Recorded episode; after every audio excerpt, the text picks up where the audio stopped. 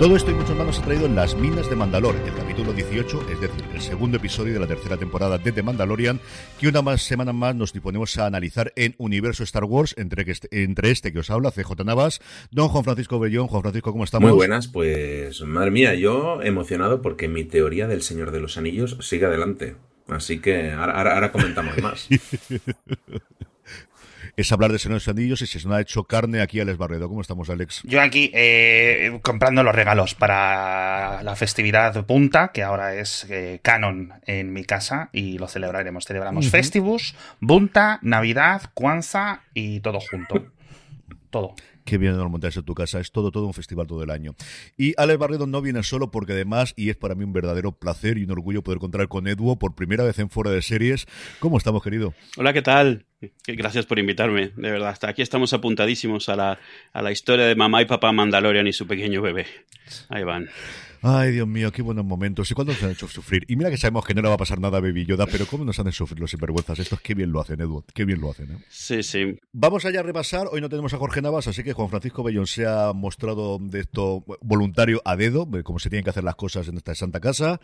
Y tenemos noticias, sobre todo de la otra parte, que es la parte de cine, que hay algunas que ya esperábamos, pero ya confirmadas, y sobre todo a ver qué es lo que nos viene el próximo abril, el de en concreto el 7 de abril, con el Celebration Day. Pues sí, eh, un poco raro porque no hay ningún panel anunciado sobre películas para el Star Wars Celebration y sin embargo no paran de surgir rumores que el día 7 vamos a tener el anuncio de una nueva película. Se rumorea que puede ser en la que está trabajando... Taika, Taika. Taika Waititi será, ¿no? Dicen que es la de Taika Waititi, pero también dice que puede ser la de Damon Lindelof, que en teoría también estaba trabajando en una película de Star Wars y me parece que es la que más está sonando. De Taika Waititi lo que ha salido un poco es que si es su película quizás sea él el mismo protagonista, porque a mí me parece que es un hombre que se quiere demasiado últimamente. Y, veremos a ver. Y en la otra noticia, un poco relacionado, es que parece que se han cancelado los proyectos que había de la película eh, producida por Kevin Feige y, la que iba a dirigir Patty Jenkins, eh, que era Rogue Squadron, que era un poco una historia alternativa, que yo lo único que me viene a la cabeza de Rogue Squadron ahora sí son los videojuegos que triunfaron bastante hace unos años en GameCube, si no me equivoco, él fue, creo que fue el más famoso. Sí. Y, y, veremos a ver, porque es que hasta hace poco parecía que tenía todo el, había más gente con películas de Star Wars en, en proceso que gente que no. Creo que hasta mi cuñado me lo dijo una vez que tenía una. Yo recuerdo el vídeo promocional que hizo Patty Jenkins con el que le tuvo que costar pasta porque estaba con el caza y además hablando de esa relación que tenía con el padre que había sido piloto y que estas cosas tenía y al final Edu, esto parece como DC, borrón y cuenta nueva, aquí todo el mundo fuera, que no se nos olvide que los responsables de Juego de Tronos tenían no una sino una trilogía comprometida que tampoco llegará y aquí esto yo creo que la espada flamígera, eso sí, los jefes todavía se quedan arriba, que Kathleen sigue todavía mandando, ¿eh? Definitivamente. Eh, ahora mismo está, está cambiando todo esto de, están reinventando las reglas de qué series valen, cuáles no valen y todo esto tradicional de anunciar antes y que vaya a misa cada vez es menos seguro. O sea, los números, lo que estén diciendo, lo que esté diciendo la gente y no tienes nada asegurado hasta que ya estás filmando y aún así ya hemos visto que ni, ni con eso. Eh, no, yo es que ya no quiero más eh, cosas de Star Wars. Yo mm, que cancelen ya, eh, que paren y, y, que pongan otras cosas, de verdad. Mm, yo qué sé, de, mm, más Battlestar, una nueva Stargate, cosas así. Mm, Star Wars ya hay suficientes, ya hay suficientes parques temáticos incluso. Que, que un Babylon 5. Alex, que estamos haciendo universo Star Wars, que no es Star Trek. Perdón. Esto para el lunes, para el lunes, para el lunes. Esto para estas cosas para el lunes. Juanfran, que te, que te he interrumpido, cuéntame. Eh, no, que tiene pinta que esto ha sido cosa de, del anterior CEO de Disney, que estaba también a tope con, sí. con Marvel. En Marvel ha vuelto Bob Iger y ha vuelto a reducir el número. Bueno, dicen que ha vuelto a reducir, que ha reducido el número de proyectos, pero a la hora de la verdad me parece que no se ha reducido mucho. Eh, y con Star Wars creo que pasa lo mismo. Creo que la idea era sacar cuantos chorrocientos mil cosas, todas posibles, habidas y por haber. Y sí. a ver si con el streaming, eh, siguiendo la estela de Netflix de cuanto más mejor y no cuanta más calidad y parece que la cosa estaba saliendo rana. Ya lo ha dicho el propio Iger. Tengo pendiente de leerlo porque tenía una semana infernal. Eh, vamos a ser en todos los medios, pero tenía una conferencia, no sé exactamente de qué quedaba ayer, y la titular de Hollywood Reporter era precisamente eso: menos, menos cantidad y mayor calidad, es decir, menos pasta. O sea, no nos volvemos locos, la calidad ya veremos de lo que hay. Pero lo que yo puedo controlar es gastar menos, menos pasta y desde luego en Marvel el tijeretazo que van a pegar en las series y a ver cómo verán las pelis, porque yo creo que Guardianes de la Galaxia van a. Vamos, si ya Guardianes de la Galaxia no le funciona a nivel de crítica, tenemos un problema bastante más serio del que han tenido con Quantumania. Pero, pero la cosa está complicadita, ¿eh? Para, para claro, y, es que el Schadenfreude que tienen que tener todos los gente en Hollywood de que se caiga Marvel es una cosa que es espectacular.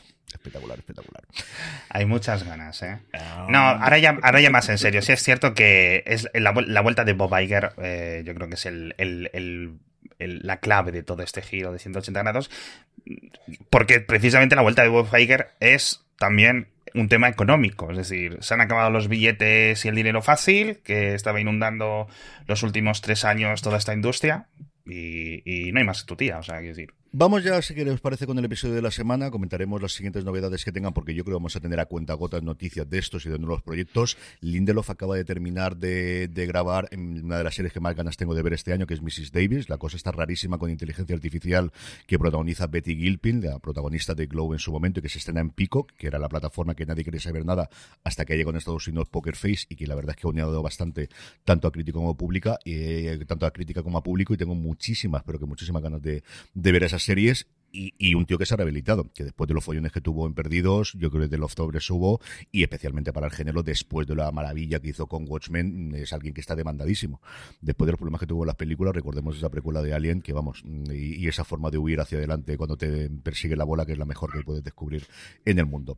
Vamos ya con el episodio de la semana, Las Minas de Mandalor, vuelve a ser el segundo guiones consecutivo de John Favreau, en este caso la dirección corre caso a cargo de Rachel Morrison, y lo que tenemos, Edu, es un episodio tremendamente lineal. Hasta ahora no hemos tenido ninguna de las de los cambios que empiezan. Y a mí me empezaba a tirar un poquito para atrás de volvemos a tener un caso de una aventurita porque hacemos esa parada técnica en Tatooine para recoger esa memoria para resucitar al robot que se nos había planteado en el primer episodio. Y de repente tenemos un giro de, bueno, pues no hay memoria, pues cojo el robot y me voy directamente a Mandalor, que a mí me ha sorprendido muchísimo. Sí, eh, eh, está, eh, a mí me ha parecido que ha sido un poco como trampa al principio, pensamos que se van a dedicar a Odigest, van a estar ahí en Navarro, han dedicado mucho presupuesto a 10 minutos en, Navarro, y de repente es como, bueno, vamos acá. Y ha sido una cantidad de, además de, de, lore que te han soltado, que si no has visto la serie y eso es como, ¿qué es esto? ¿qué es esto? Es como domos, ciudades tapadas, hay un desierto, ¿qué cosa es esta? Y ahí es quien sea que, quien, haya visto las series animadas, de repente ha sido como que, ah, eso, eso, eso es lo que es, eso, muy, muy bien. Ha, estado bien porque te, yo esperaba otra cosa al principio y no me esperaba que se fuesen allí directamente. Y bueno, ya la aventura, eso, directamente le dice Mando, ¿quieres tener una aventura? Vamos para allá. O sea, se lo dice al niño y venga. Eh, lo, de, lo, de, lo del droide, primero te ponen uno y termina siendo otro, ha sido también como que, ok, parece que ha ido al, taller, al, solo al que le digan que no puede usar esto y que tiene que usar otro. Ha, estado bien, porque no era lo que iba esperando cada vez y ah, me, ha gustado, me ha gustado mucho la, el no saber qué viene y el de repente ver, sobre todo si has visto las series, ese, eh, que te, de repente sentir que te compensa verlas vistos, reconoces las cosas que están saliendo y además las refleja, es la primera vez que las ves realistas, porque las has visto en dibujos antes a lo mejor.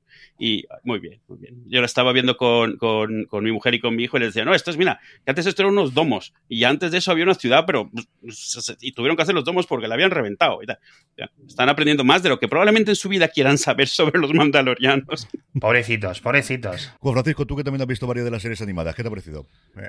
Pues a mí me ha molado mucho y, sobre todo eh, todo el tema del principio de Mos Eisley y todo esto me ha molado bastante porque hay como un montón de referencias a películas antiguas y todo que, que son chorraditas, pero al final que eh, uno que es fan pues se agradece, igual que el robotico R5 es el mismo robot que sale en Una Nueva Esperanza que, que lo intenta comprar el tío Owen y, se estropea, de hecho tiene eh, el chisporroteado que suelta cuando se estropea, lo tiene en el mismo sitio, la quemadura y todo.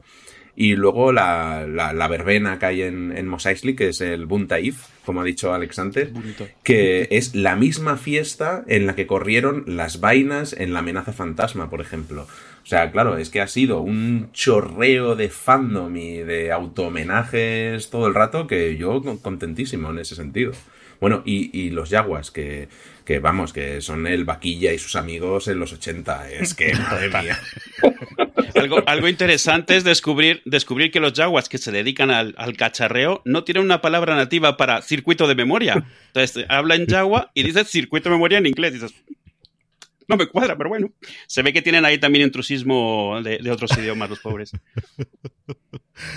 Alex, ¿qué te ha parecido de la vuelta de Amir Sederis? Que esta yo creo que es que muy amiga de ellos y tiene que volver en todas las temporadas. ¿eh? Bien, el personaje es Peli, Pili. La, es la tía Peli. La tía Peli. Eh, bueno, le falta un diente ahora. Entiendo que, bueno, o sea, al final en Tatooine la vida es dura y con los politoxicómanos estos comprando chatarra, pues es eso, el vaquilla y ella también ahí al tope. Eh, tengo comentarios, obviamente, sobre toda esta escena. Me gusta todo lo que salga Amy Sedaris, eh, se lo come siempre. Eh, los que sepáis de Star Wars, no como yo, habréis distinguido todos los roboces que hay a lo largo de ese taller, porque como decíais, son todos referencias. A mí me queda la duda. Voy a por este robot, este, digamos que este, buscar este chip de memoria parece que va a ser el motivo, el hilo de toda la temporada, episodio y medio. Ya me he olvidado del IG 88, del IG 11 este, o como se llame. Me he cogido a este que no puede ni andar. O sea, es que es, va a ruedas el robot Emilio y, y se le muere a los 5 segundos de salir de la nave, con lo que le atacan los Morlocks. Es que mmm, ahí me queda un poco picueto, porque, jolines, sin tener yo ni idea de quién es R5, ¿vale? Para en, dentro del canon, más allá de un coche sinceramente no tengo, no tengo ni idea de lo que está ocurriendo porque a mí el personaje que es a lo que quiero ir, el, el IG-11 este, me gusta ese diseño mm. y como fan hiper casual, pues querría que saliera este en vez de un R2 mmm, de otro color, sinceramente. Pero bueno. Yo lo que me ocurre es esta parte, esta, yo creo que no ni habían hablado entre ellos, pero el que tengamos dos robots con problemas psicológicos después de Andor directamente consecutivos es una cosa, yo no sé si esto viene todo de la pandemia, Edu, exactamente qué, pero yo te, desde luego esto no lo esperaba. ¿eh? Es verdad. Tengo, yo lo que tengo claro es que la tecnología de los androides en el mundo de Star Wars eh, tiene muchos problemas. No hay uno solo que no sea contestón, o sea, que no sea, tenga sus propias ideas peregrinas de lo que tenga que ser, que sea un cobarde, o sea es como, pero vamos a ver, ¿qué tipo de robots está haciendo esta gente? Normal que les discriminen, es que no sirven para nada. Es que, mira, tú haz tus cuentas, enchúfate en el USB ese y, y cállate. Es... Es que es increíble, es increíble. Yo no, ya no me acordaba del de Andor, de la el robotito este uh -huh. mayordomo que tiene ahí, que sí, es medio señor. mascota. Increíble ese, ese personaje, ¿no? O sea... eh. Juan Francisco, nos vamos a Moria, quiero decir, a Mandalor, a ver qué es lo que se cuece por bueno. allí, que es lo que no esperábamos todos, y llegamos a este momento maravilloso en el que vamos a utilizar los decorados con trozos muy de videojuego, ahora lo comentaremos la parte de los efectos especiales, especialmente yo creo las, la parte del robot que sale dentro del robot, que sale dentro del robot en plan matrosca, pero, pero es que cuando están ellos dos juntos es una verdadera maravilla. Y ese ataque a Dinta Yarin que yo no esperaba, y, y sobre todo la, la, posición de Grogu de necesito rescatar a papá porque no hay nadie aquí y necesito ir a rescatar a papá, Juan Francisco. Sí, además, en momentos con la espada muy interesantes en el que Mando todavía no puede manejarla bien porque no sabemos, bueno, por lo que explican en la escena introductoria rescatada de Boba Fett, no de otras temporadas de Mandalorian. Y eso que eh, John Favreau dijo que los que veían la serie eran tan listos que no les iba a hacer falta ponerle eh, cosas para recordar. Y, y, claro, hay, le, le, explicaba que para conectar con la espada, bueno, hay que creer en el legado y en lo que es ser un mandaloriano. Entonces supongo que como uh -huh. aquí Din Djarin está un poco perdido, que quiere recuperar el, esa per pertenecencia, pertenencia dentro del, de este culto de los mandalorianos y todo eso, pues no se ve capaz, pero claro, luego ves a Bocatán usando la espada de manera genial cuando tampoco cree mucho en el credo realmente y a Moff Gideon que también la usaba como un experto. Entonces eh, da la sensación un poco que es más la ambición lo que la espada quiere de, de, quien la porta y, y, todo esto. Y la verdad es que momento guay, eh, uno momento luego de Grogu también eh, ahí escapando como, como un maquinón, usando ya la fuerza. Esos dos años que también ha dicho, ha dicho John Favreau, porque lo hemos tenido que saber por John Favreau, que ha estado dos años entrenando con Luke Skywalker, del que no se sabe ya nada más. Y, bien, bien, eh, muy contento. Como decía a lo primero, eh, lo del Señor de los Anillos otra vez, de nuevo, descendiendo a las minas de Moria, es que cada vez está más claro que aquí hay un Aragorn. Lo que pasa que sí que ya no sé si es Grogu o es eh, el Mandaloriano. Eso hablaremos después en la parte de teorías. Alex, tú hablabas del R5. No sé si es un R5 o es un Ferrari, porque esto, lo que llevaba Grogu hasta ahora era un sitio más o menos de cochecito y aquí cuando se pone a correr, corre que se las pela, ¿eh? Eh, bueno, a la nave está así, en plan nube quinto. Está súper guay. El cacharrín este que le han montado para, eh, para que no tenga que ir volando él todo el rato o andando a sus, a sus pasitos. Yo... Mm, quiero saber más un poco sobre esta espada. Porque... Y quiero que me lo respondáis. O sea, lo habéis explicado un poco. A mí no me ha quedado claro por qué este paisano... No es que no sepa, es que parece que no puede ni levantarla. Esto es como el martillo de Thor, esto cómo funciona. O sea, ¿qué, qué lore hay aquí con la espada? Ah, bueno, hay muchísimo lore con la espada, pero lo de que sea difícil de usar, de que sea pesada, no lo hemos visto mucho en las series. Se ha dicho que tienes que aprender a usarla, pero igual que un sable, un sable láser lo tienes que aprender a usar. Más que nada por no cortarte en dos tú mismo al principio. Este es un, al final, todo el tema de los mandalorianos, todas las armas que vemos están, están creadas para combatir con Jedi. Un sable es el que se crea un poco, es un sable láser mandaloriano, es el que une a los mandalorianos y lo hace un mandaloriano que también es Jedi.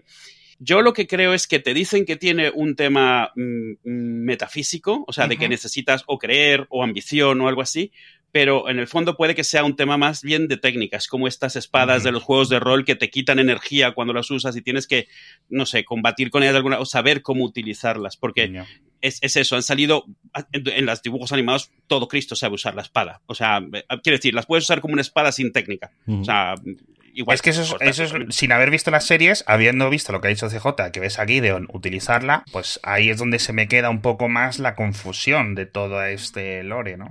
Y no podemos descartar que a lo mejor simplemente, no, nos olvidemos que Mando es parte de una secta extremista de los mandalorianos, y también puede que tenga aquí el tuntún que le está diciendo que no, lo, que no merece la espada, porque él, aunque no quiera liderar, le han dicho que la espada la tiene que llevar un líder y a lo mejor tiene también un tema psicológico de que él mismo no, no, o sea, se está auto eh, saboteando al utilizarla. O sea, esa es la parte que a lo mejor no es la espada, es que tú tienes que creer en ti mismo para poder no meter la pata con ella porque no la usas bien, a lo mejor. No lo sé, ¿sabes? Dayarin no sabrá utilizar la espada, pero Bo-Katan sí que sabe utilizarla. Alex nos pedía al principio más Battlestar Galáctica. Más Battlestar Galáctica de momento no te puedo dar, querido, pero a Katy Sackhoff, además, yo creo que en el mejor episodio que hemos visto de ella, Juan sí que hemos tenido hoy, ¿eh? Guapa, guapa.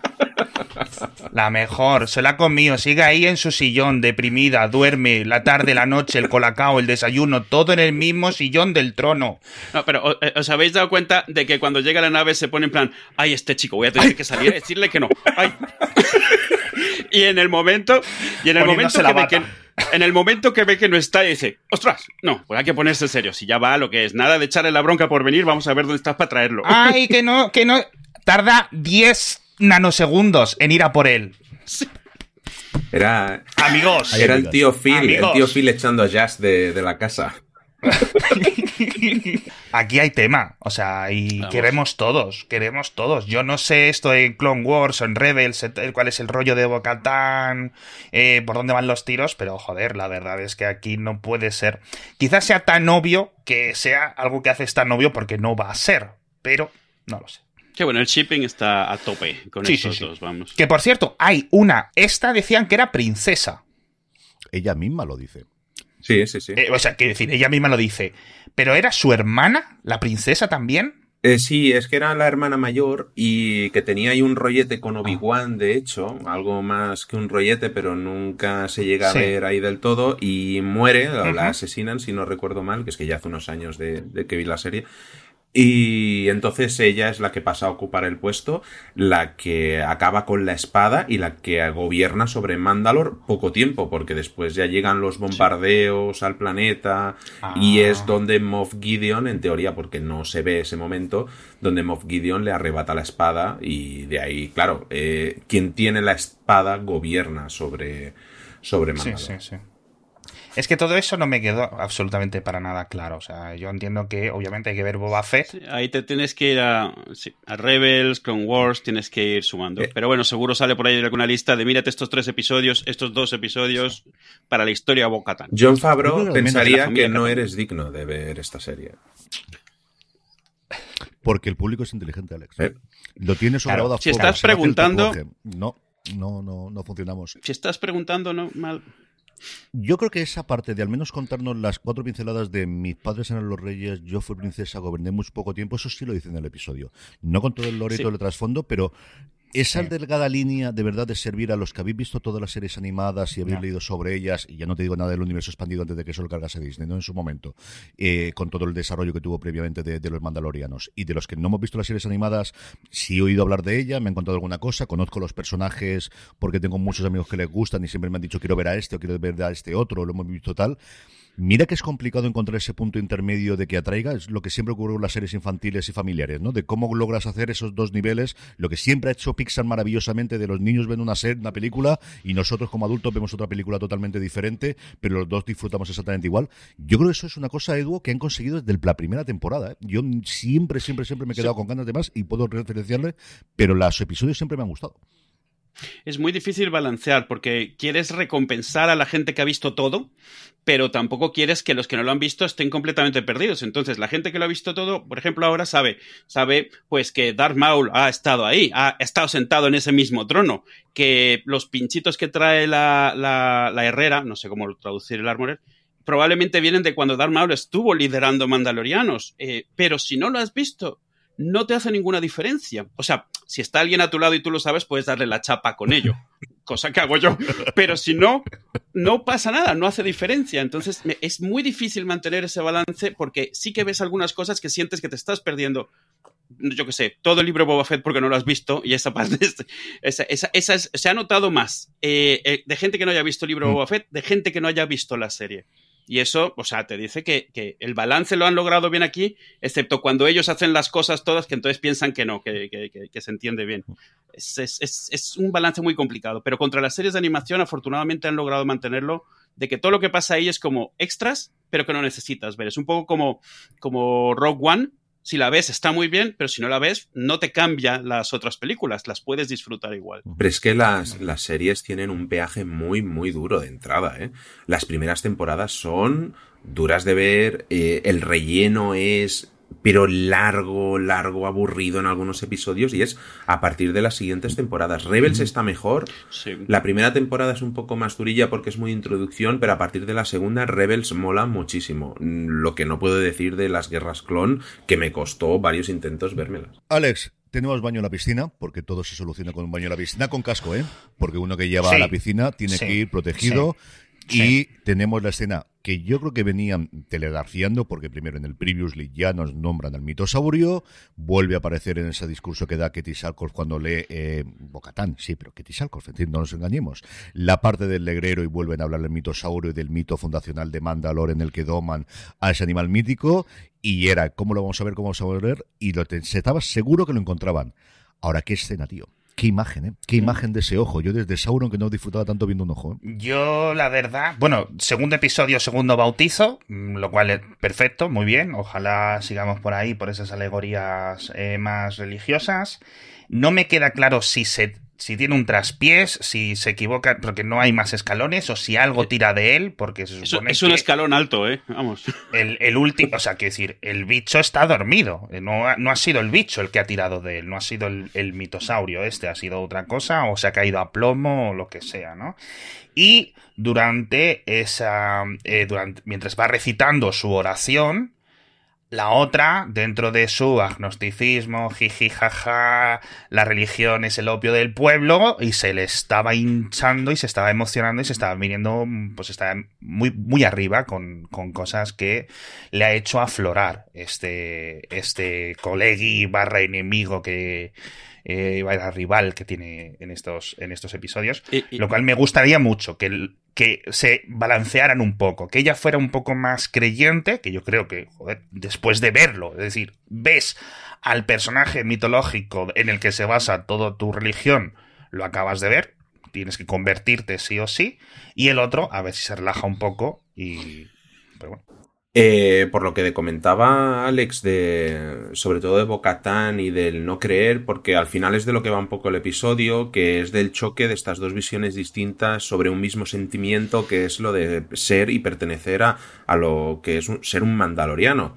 Y, y sobre todo el episodio profundiza en esa cultura. Eh, tanto el Mandaloriano como Bocatán tienen una conexión muy distinta con el planeta, mientras que para uno es su religión y antepone su fe y sus mitos y las leyendas a todo lo demás, pero nunca había pisado el planeta.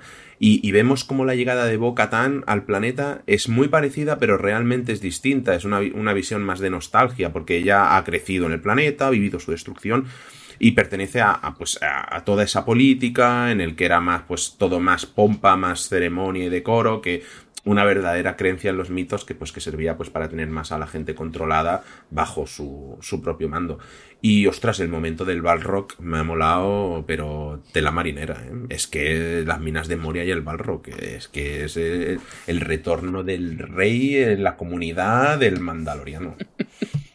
Edu, esta parte que te ha gustado y luego parece que venimos abocados, pero ya no me creo nada, después del giro que nos han hecho en este episodio, a eh, que todo el resto de la temporada vaya a esta posible reunificación de los mandalorianos y sobre todo la reclamación de Mandalor como el nuevo centro y a ver si podemos resucitar toda la sociedad. Yo, yo veo, yo, bueno, está claro que eh, a, partir del final de este episodio, Boca es una conversa, de nuevo. O sea, es como, lo decía de boca para afuera, pero vamos, entre que estaba ya toda, toda caliente, eh, toda pulsada con, con, la oración. Y claro, se va a rescatarle, probablemente decir, ya está el tonto este, ya sabía yo. Y claro, ve al bicho, es como, yo qué sé, estás, estás oyendo, estás en una misa y de repente sale detrás bambalinas, sale Cristo. O sea, vamos, eh, hace mucho por ello. Yo lo que creo, yo lo que siento que pasará, a ver, están pagando mucho por, por Pedro Pascal. Eh, yo creo que en algún momento eh, los, los, extremistas se, se, relajarán un poco con el tema, se podrá alguien quitar el casco bajo ciertas circunstancias. Ya en este episodio bebe una sopita haciendo como así, que seguramente se la ha tirado por todos lados. Y los otros, los que son más como cínicos, se volverán un poco más, mmm, creyentes, no creyentes, pero vamos, un poco más flexibles en el tema y será una forma, yo creo que el mensaje que nos están trayendo es eso, es una unificación, están todos desperdigados, los que están cerca están amargados de la vida, pues vamos de nuevo a juntarles y, y en vez de acordarnos de las viejas glorias, eh, yo qué sé, venga todos, vamos a intentarlo de nuevo. Me sí. mola la idea de que sea el, el, el, la, la, la, ranilla esa la que los termina juntando a todos, porque es lo que es. O sea, me, está bien. No es lo que me esperaba de la serie, me parece muy bien. También me gusta mucho que nos han dado otra versión de un monstruo gigante de Star Wars. Ya nos pasó con el dragón de Krayt en la, en la primera temporada, fue. Es eh, sí. igual que el dragón de Krayt, el mitosaurio, nunca ha habido una versión canónica en, en, en real. O sea, hemos visto el cráneo, pero dibujantes de cómics de, dif de, diferentes sitios han hecho lo que han querido con él. Entonces lo vemos ahí, finalmente, más o menos realista. Lo mismo que pasó con el dragón y bien, lo compro, felizmente. Tengo muchas dudas. ¿Os las puedo preguntar a gente que sois listos y que habéis abierto los libros y todo esto? A ver, lo primero, eh, Bocatán, ¿en qué planeta está? ¿Cuándo, ¿En qué planeta tiene su trono? Es decir, porque Grogu no tarda mucho en llegar a por ella y ella tampoco tarda mucho en llegar hasta Mandalor. Está no en una si de es... las lunas de Mandalor, porque eso se lo dice en un momento en el, en el primer ¿Ah, episodio ¿sí? de Dajarian. Eh, se sí. lo dice a Grogu de ¿te acuerdas que hemos visitado a ella? Está en la luna sí. y esto es mi planeta. Está en una de las lunas de Mandalor. Ah. Crise, vale. ¿no? O algo así. Sí, algo puede ser, no recuerdo el nombre, pero recuerdo que era una de las lunas que tenía Mandalor. Sí, está, está en el mismo sistema, sí. Vale, y luego lo con Concordia, que es donde, eh, digamos, se, se, crió el tío este, mm. el Dean. Sí, a la, a la secta, vale. a la secta de, de, la guardia esta, la guardia, uh -huh. la guardia de noche y la guardia de muerte, no me acuerdo, la, la Night Watch era, ¿no? Sí, creo que sí. No, eso es lo de Juego de Tronos, Edu. Ah, eh, sí, Macho, estoy mezclando, estoy mezclando. A, a, a los, a los, a la, a la secta esta los mandan a esta luna para Sí. que hagan su cosa por separado. O sea, Ah. porque eran muy extremistas, no, o sea, el resto de los mandalorianos no lo llevaban bien, Sí. Vale. entonces los mandan fuera. Entonces ahí es Y- donde se, ahí es, ahí es donde, donde se cría eh. Y es donde nos, nos engañan al principio de la temporada pensando que ahí es donde están haciendo el bautismo, pero no, es algo moderno. Es The Children of the Watch. Yo no sé si aquí en español lo habrán traducido como los hijos de la guardia, pero sí, sí, al final es muy parecido de luego Juego de Tronos. Sí, es que al final todos los fandoms se Watch, la watch, la watch. Vale. Continúan las dudas. ¿Hace cuánto que bombardearon eso? Porque ella estaba como... lo- parecía que lo sabía ciencia cierta, que eso estaba envenenadísimo y hemos visto que, que, que, que decir, que si estás cerca, pues bajas a ver qué hay, ¿no? No sé. Después del episodio 3, ¿no? Me parece que es. Sí, sí, sí. Sí, sí, se supone que eso fue, creo que en tiempo de la serie fue hace cinco años, una Mm. cosa así, es- no mucho. Vale, vale, vale, vale, vale, vale. ¿Y el mitosaurio este de qué tamaño es? Porque ahí no sé si hemos visto algo gigante, rollo el Godzilla este de Roland Emmerich. ¿De qué tamaño? Del más o menos. Yo creo que no lo sabemos porque nunca No. se ha visto, Alex. O sea, lo que tenemos es la leyenda de que el primer fundador mitológico en plan Rómulo y Remo Sí. de la sociedad, que es Mandalor, Sí. eh, o, eh, lo domó Sí, eso. y no hemos visto hasta ahora ninguno. La imagen que tenemos es que esto es profundo, nivel, vamos, eh, sondas avisales. O sea, nivel a los burro, burro, burro, cuando lo vemos que era puesto. Que la, la reacción que yo he tenido es que es un momento que él desfallece. De la sangre que le ha quitado el robot previamente y que ha desfallecido y de toda la emoción. Esa es la interpretación que le he dado yo, pero creo que no te la daba muy clara. Y la, la emoción psicológica que tenga del cantar el, el, eh, de hacer la replegaria, de llegar allí, de tener esa meta, y junto con la parte física de es que le han drenado la sangre, es que mm, está tocadito el tío. Bastante esa es la sensación que dé y cae a plomo hacia abajo y lo tiene que rescatar. Es cierto que hunde muy rápido, eso también Sí. es verdad, pero bueno, es que lleva un poquito de metal encima Ya. el buen hombre también. O sea, Vale. Estas cosas como son. Y otra pregunta, porque nos lo hemos saltado. Yo pensé, eh, ¿la cucaracha robótica esta qué es? Que le saca la sangre. Esta es la primera vez que sale. Nunca había salido algo así. Al principio parece un robot, pero luego tiene, está claro que tiene un ojo. Entonces no sabe si es un ojo porque la lupa solo se ve eso o es casi todo eso.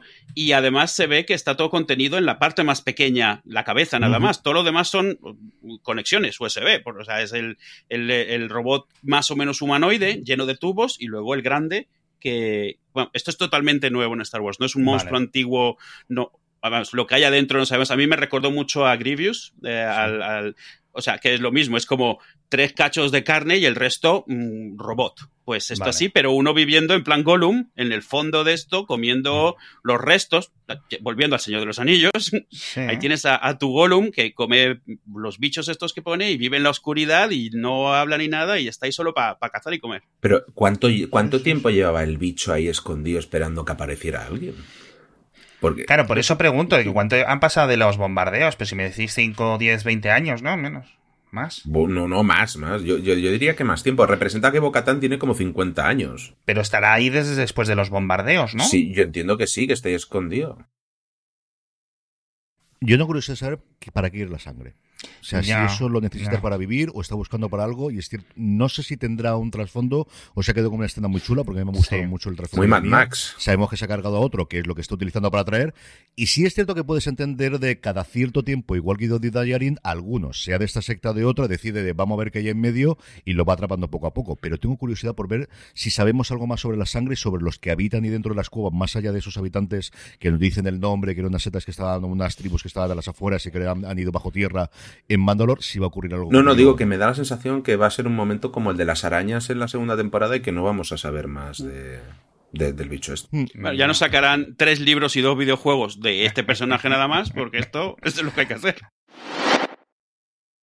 Vamos, si os parece, ya a recordar, algunos hemos contado ya desde luego momentos favoritos que hayamos tenido del episodio. Eh, Juan, ¿qué te ha parecido o qué te ha gustado especialmente de este episodio? A mí ver a esos dos años de entrenamiento de Grogu que por fin han valido la pena, las clases particulares.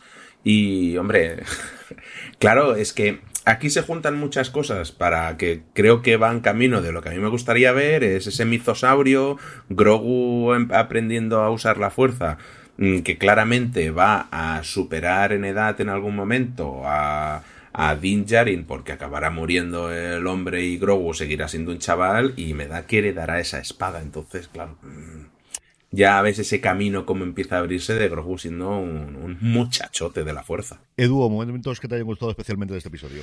Eh, bueno, el, bicho del que hemos hablado me ha encantado. Es, es totalmente, me recuerda a, yo qué sé, cosas, Alex de la Iglesia, cosas, un, un, monstruo de, película de estas de con mucho, con muchas tripas y sangre. O sea, me ha gustado. Me parece totalmente distinto a las cosas muy limpias y muy bien montadas que solemos ver en Star Wars. Me ha gustado mucho. No creo yo tampoco que sepamos más de él. Ha sido como se les ha ocurrido una idea chula, lo han montado y para afuera. Habrá especulación durante años de qué es lo que hacía con todas esas jaulas y con toda esa sangre. Eh, me ha gustado lo de eh, el bebé se va de aventura. Yo a mí me recordaba esa peli de aquel bebé que va por los andamios y las cosas así. O sea, es como ve y búscala y va el otro pío, sube, baja, va, se va para acá, se va por la otra, a otro planeta, viene por ella. Es como, y mientras tanto el otro, el otro ahí chupándole la sangre, ahí metido en el, en el, en el asador, bueno, se ve que tiene que estar cerca. Y me ha gustado, me ha gustado mucho. Y me gusta mucho la idea luego de que van a salir los dos ahí, luego de las cuevas ahí, con, el bicho en medio, los dos, la parejita con el bebé. Lo veo clarísimo. Ya sé que no van a acabar juntos, pero a mí me da igual, yo mientras lo tengo en la cabeza. Y lo que comenté al principio, que es que todos los, los Astromex, los Astro los R2, R5, Chopper de, de, Rebels, es como que todos tienen una personalidad que es habrá que buscar al programador y darle un par de bofetadas, porque no puedes hacer una... Si esa es la inteligencia artificial que nos espera, mira, hay poco de, de qué preocuparse, porque vamos, son lo peor de lo peor. O sea, trabajan, pero lo peor.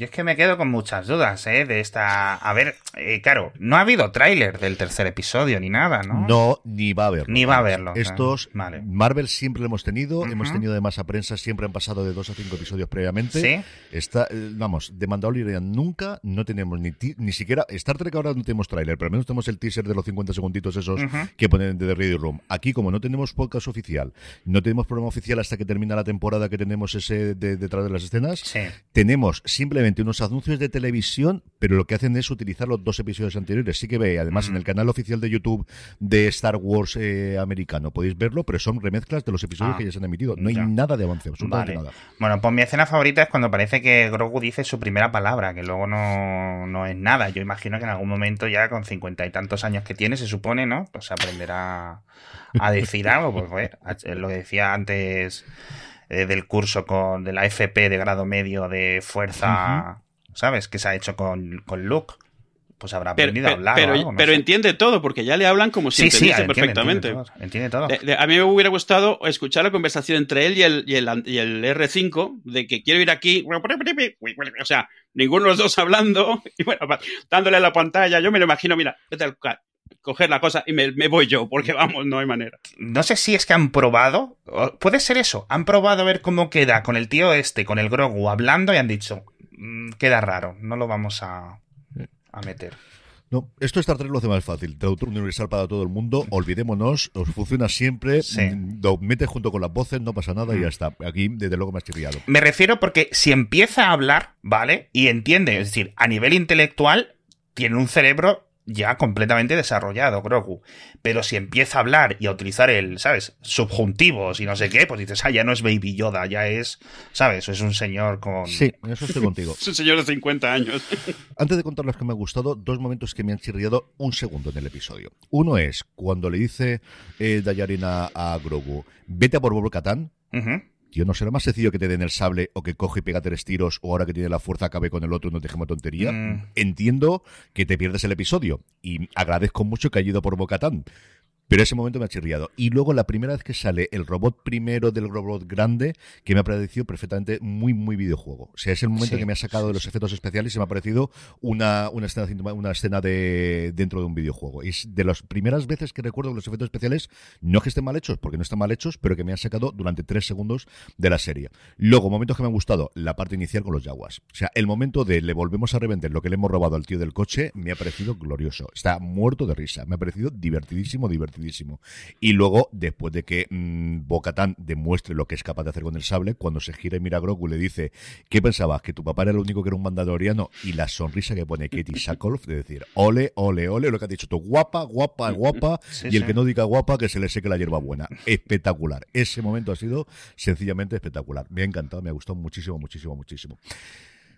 Vamos, si os parece, con teorías de la temporada. ¿Por dónde creemos? Yo creo que podemos hacer teorías y podemos hacer lo que esperamos del siguiente episodio todo de golpe, que viene a ser lo mismo, Eduo. Los dos van a estar el siguiente. ¿Vamos a tener flashback? ¿Vamos a ir con otros personajes? ¿O vamos a ver ahora ya la historia de cómo intentan unificar entre estos dos todo el resto de los mandalorianos? Yo siento, yo siento que tenemos que ver el efecto que ha tenido la última escena en, en Bocatan. O sea, algo, algo tendremos que ver en el cual ella o esté sola reflexionando o esté hablando con su robot mayordomo, este verde eh, lacao, o, no, o, o directa. No creo que se lo diga a él porque aceptar ante él a lo mejor eh, lo veo complicado. Y él, estrictamente hablando, ha cumplido su misión. Entonces, eh, ¿qué es lo que para él es lo siguiente? Él había prometido que iba a ayudar, eh, pero antes tenía que hacer esto. Va a ir primero con, con, su secta, le va a contar qué, porque no solo les va a contar, me, me he mojado los pies en este sitio, es que he visto, me dicen que, que, estaba el bicho este, yo no lo he visto, pero me lo dicen, eh, no está envenenado el planeta, o sea, viene con muchas, muchas noticias. Entonces, eh, no lo sé, a, ver si se separan durante un par de episodios y se vuelven a unir después y vemos durante un tiempo la historia de cada uno de ellos, de cómo gestionan mentalmente lo que han aprendido y lo que han visto. Alex, ¿qué esperas tú del siguiente? No tengo absolutamente ni idea, porque pensaba que toda esta temporada iba a ser lo de la, la redención esta de el, el, curarse a nivel de su religión y el conseguir el chip, etcétera. Creí que iban a ser los ocho episodios o los diez o los que fueran. Despachado. Y, y aquí ya no me estoy enterando de nada. Entonces, yo todo esto no, perfecto, porque está muy bien. Yo vengo aquí, me lo contáis luego lo que he visto, para que y, y ya pues me, me voy aprendido a casa, pero eh, me gusta esto, el no saber o el no leer por dónde van a ir las cosas. A mí eso la verdad que siempre me, me alegra bastante. Así que literalmente es que no sé decir absolutamente ni, ni ninguna conjetura, la verdad. Yo me da la sensación de que vamos a tener una temporada muy centrada en, en la trama principal porque me da la sensación que hay mucha chicha que contar esta temporada y la siguiente. Salvo por algún... Un, creo que va a haber un momento intermedio en la temporada que van a volver a aparecer los piratas, que va a servir para bajar un poco la tensión y después retomar el camino. Y lo que no espero que la temporada acabe... Eh, con alguien subido en el mitosaurio repartiendo guerra porque entonces sería el mismo final que en Boba Fett y espero que lo resuelvan de otra manera, la verdad. Es verdad. Sí, que, sean un, que sea un poco más original, que no valga la excusa de mmm, todo el mundo se ha visto esto y ahora voy a hacer como que no lo ha visto nadie. Bueno, saben que no lo ha visto nadie porque nadie entiende cómo empezó la temporada. Pero tampoco es tan mala Boba Fett. Lo que no, pasa no. es que el título le tendrían que haber puesto The Mandalorian Dos puntos. El libro de dos puntos. Sí, Boba Fett. Es que cuando salió, cuando salió el teaser al final de la segunda de, de Mandalorian, yo entendí eso. Yo entendí que iba a ser como sí, sí, algo intermedio. Pero no, no sé. Yo, la verdad es que en este sentido me parece muy bien, porque como esto es una parte que nunca se ha explorado dentro del universo Star Wars, de lo que yo más he visto, de las películas, etcétera, pues me, me, me viene muy bien. Igual que en Andor. No sabía, o sea, sé quién es Andor, porque le he visto en la película y poco más. Que decir, todo lo que me están contando me fascina, etcétera. Dicho esto, el imperio, aquí hemos visto que no está acabado de desmantelar, quiero decir, quedan sus partes. Si, si este planeta o este grupo de planetas vuelven a tener alguien que los reclama, alguien que los puede liderar, etcétera, tanto la República como el Imperio se pueden ver amenazados. Bueno, no sé si hay más eh, grupos eh, o estados eh, dentro de la galaxia que. Sí, acuérdate que, que están los independientes.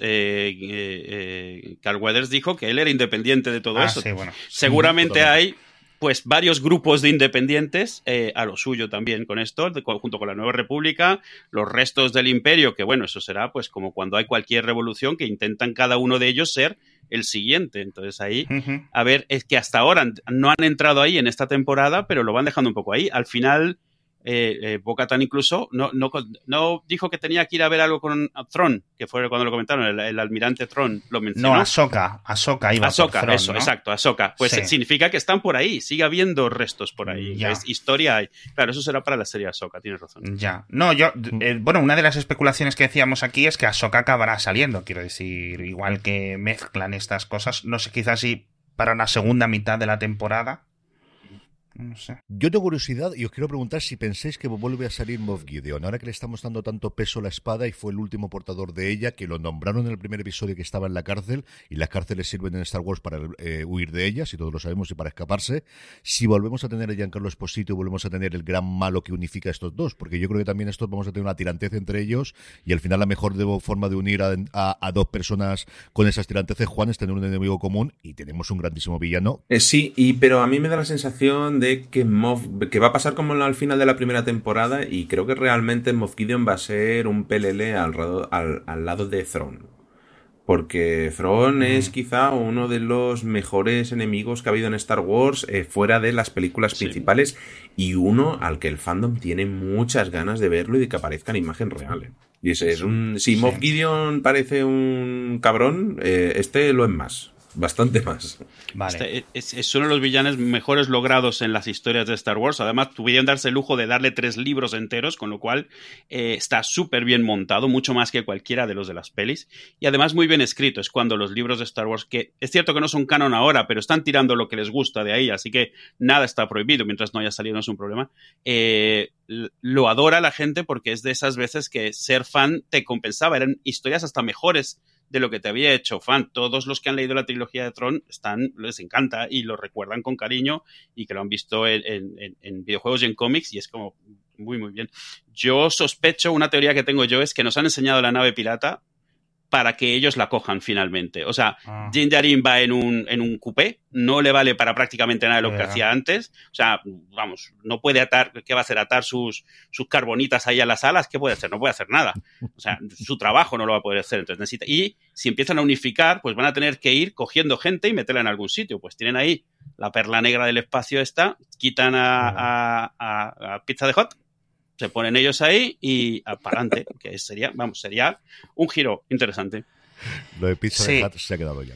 Sí, total. Oye, una cosa. Eh, han vuelto a hacer mucho énfasis en no puedes coger la espada porque sí, la tienes que ganar un enemigo. Y obviamente, este mm, Dean no es el enemigo de Bocatán, pero tampoco es su colegui. Eh, pero yo creo que. Es decir, alguien se la tiene que quitar a Dean para que luego Bocatan se la quita a esa persona. Y a lo mejor eso es el papel que va a tener Gideon, hemos dicho que se llama Moff Gideon. O en... si le parece, u otro villano. o uno random. Que tengamos ahí varias vueltas de espada para arriba y para abajo y que acabe en Grogu, que es como tendría que acabar la cosa. Y que él sea el codifica Mandaloro. Mi apuesta es que bo no llega al final de temporada. Fíjate lo que te digo. No me digas. Ah. Yo creo que eh, va, va a palmarla. Me da esa sensación. ¿Pero en rollo sacrificio para salvar a Grogu o algo por el estilo? Esa sensación tengo, sí. O para unificar a las diferentes. A mí lo, que me dijo, me dijo mi hijo viendo el episodio, porque le expliqué lo del sable y de qué tal, ¿eh? y me dijo que era como la varita de Harry Potter, por lo visto. La varita de Harry Potter que también tienes que ganarla venciendo la ah, anterior. Sí, es verdad. Pero en esa, si, si, recordáis, la podías ganar por tecnicismos. O sea, cuando están haciendo duelos, la gana uno, la gana el otro y no se están matando. O sea, una de las veces que la gana Harry es porque se la eh, vence a Malfoy y Malfoy, como era el dueño y no lo sabía, pues se vuelve el dueño, pero ni siquiera se la ha quitado en combate. Entonces, a lo mejor aquí en algún entrenamiento la gana, yo qué sé, o sea, a saber con qué nos salen. De todas maneras, no es como la varita que solo funciona cuando la ganas en, en combate. Esto es, vamos, tú le dices a la gente que la has ganado en combate y que van a saber. ¿Sabes? Aquí el problema es que se enteren, no... O sea, que es un poco que lo sepas tú, ¿no? Que seas eh, verdadero a, tu, a, tu, a ti mismo. Em, una pregunta, vamos a ver. Em, y se me ha olvidado la pregunta, si es que no puedo pantalla, lo siento muchísimo. Lo siento, lo siento. Ah, ya me he acordado. El niño este que bautizan en el anterior episodio, le han dado demasiados segundos de cámara como para que no sea importante. Teoría, no tengo más que decir, porque no tengo pruebas tampoco, pero no sé. Yo creo que era trampa, era para que pensásemos que era Dindarin. Estoy convencido de que la idea era que pensáramos que era él, hasta que de repente aparece él a salvar el día y decirles, mira, dejaros de cuerdas y de bombitas, y así es como se mata un bicho. Puede ser, puede ser, puede ser. Yo estoy totalmente contigo. Una cosa como os decía, vamos a hacer una, eh, porque además he estado trasteando, y os lo estaba comentando antes con Alex, de todas las cosas que incorpora Spotify, que tenemos ahí un porrón para verla, y una de las cosas que permite a aquellos que nos estéis escuchando ahora mismo en Spotify es que nos permite hacer encuestas. Y a mí ¿Ah, me sí? das un juguete nuevo y tengo ganas de probarlo. Te pregunto hacer preguntas y respuestas y encuestas. Y la encuesta que quiero hacer a la gente, pero la primera la voy a hacer a vosotros, es ¿en qué episodio creéis que le vemos por primera vez de nuevo la cara a Pedro Pascal? Uh, En el, yo creo el, pues es, joder, no sé, tío, el 3, el siguiente, El el 3, 3. el de la semana que En viene. el siguiente, directamente. Edu, ¿tú cuál crees? Yo creo que va a ser algo que va a suceder en, en los últimos dos. Yo estoy convencido que en la- la- el- el- lo estricto de su secta se va a relajar un poco y parte va a ser porque él, a ver, insisto, fuera de la serie porque Pedro Pascal cuesta mucho dinero, pero realmente porque es una forma de demostrar también eh, que se están unificando, es un poco ser un poco flexibles y aceptar las diferentes sectas. No digo que, que el- el- el- la Herrera se vaya a quitar ella la, la máscara, pero que lo acepte como, vale, eres poco ortodoxo, pero sigues siendo mandaloriano, porque su- en su cabeza no eres mandaloriano si te lo has quitado. No hay, no hay matices. Si te lo has quitado enfrente de alguien realmente, no, no puedes. Entonces yo creo que que, se lo quite va a ser parte. Entonces, ¿el séptimo o el octavo episodio, crees tú? Sí, sí, sí. ¿Séptimo? En uno de los dos últimos. Séptimo.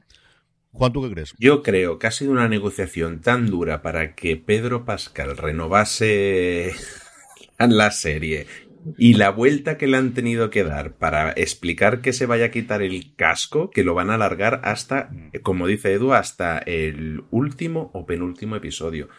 Porque Pedro Pascal, yo creo que más con el casco puesto no, no, no estaba muy dispuesto a hacer. Ya hubo muchos rumores eh, hace unos años de que, de que se quería quitar el casco, que, que estaba un poco arte, lo quería dejar.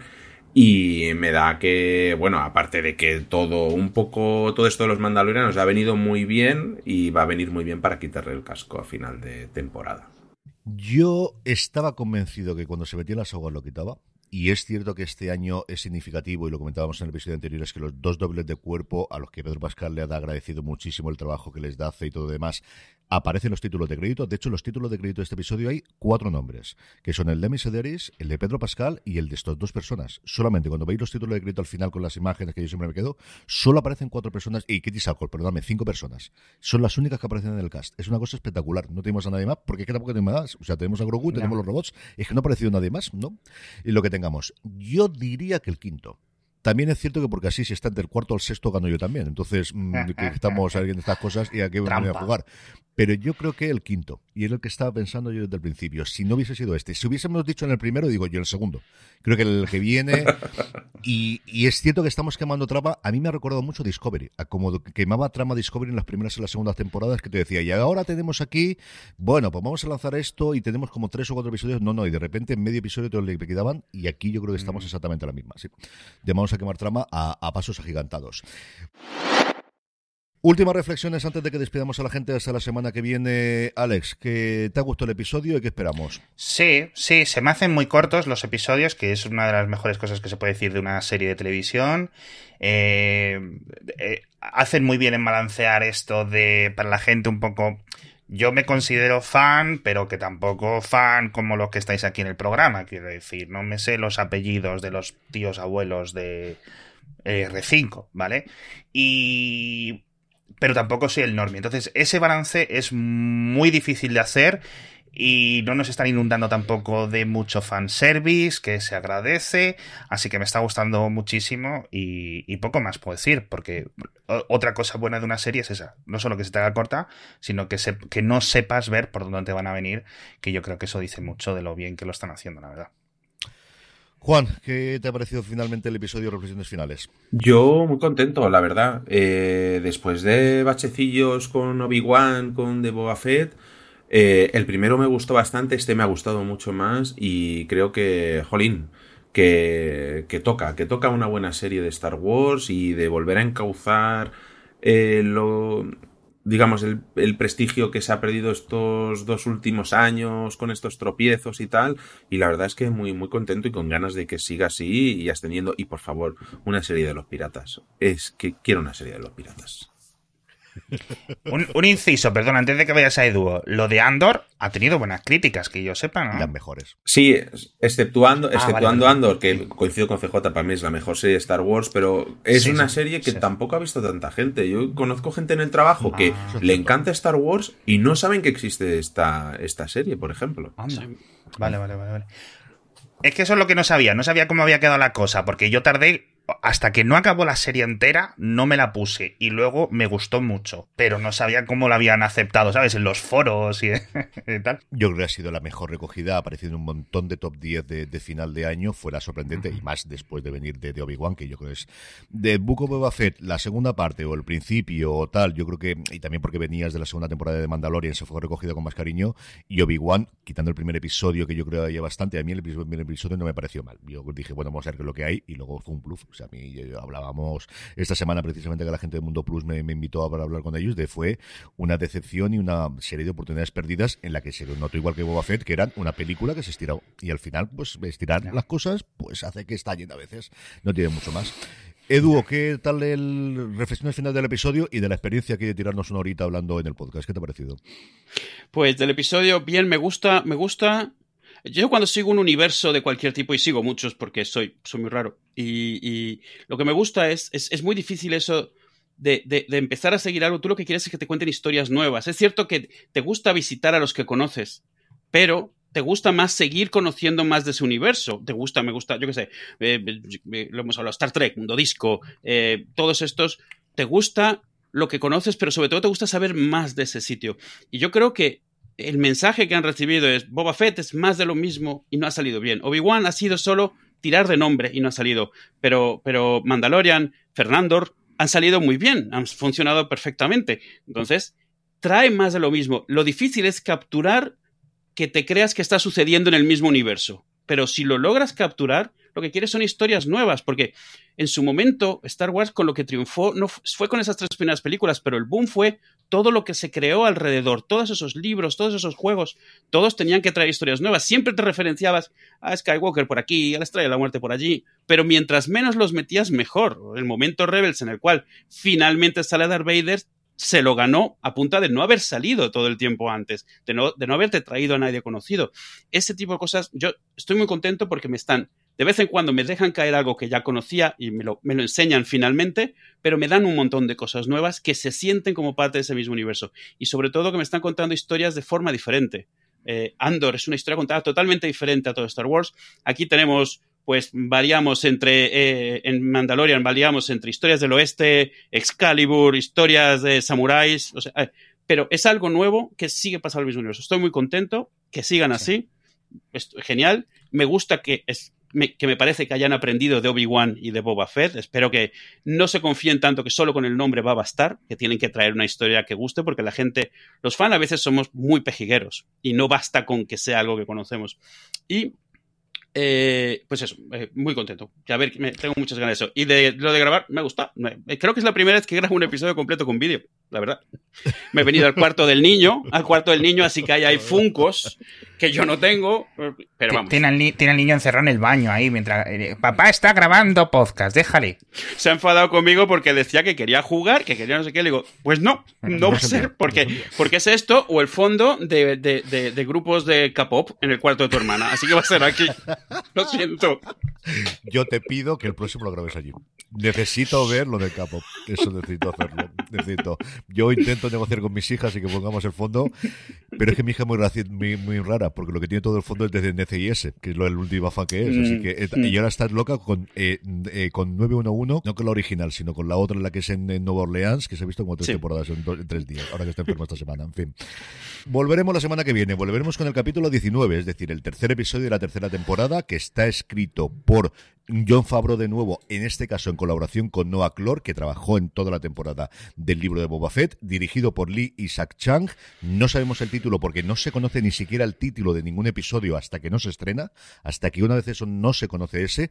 Nos dicen el Padawan en el chat precisamente que han comentado, que no sé dónde ha sacado las fuentes, que durará 56 minutos. Yo no sé quién ha podido ver el episodio o lo ha filtrado alguien que esté dentro de la producción de edición, porque yo digo yo que en IMDB Pro que tengo la cuenta yo para verlo. Desde luego que se haya visto, salvo que le hayan dicho en alguna conferencia oficial o algo por el estilo, se me haya escapado, porque llevo una semana complicada, mm, no creo que, que, tengamos. Vamos a ver qué ocurre. Desde luego, lo que sí os puedo prometer es que estaremos aquí para comentarlo. Edu, que ha sido un verdadero placer contar contigo y que no sea la última vez. Un abrazo muy fuerte y hasta el próximo programa. Un abrazo, muchas gracias, un placer.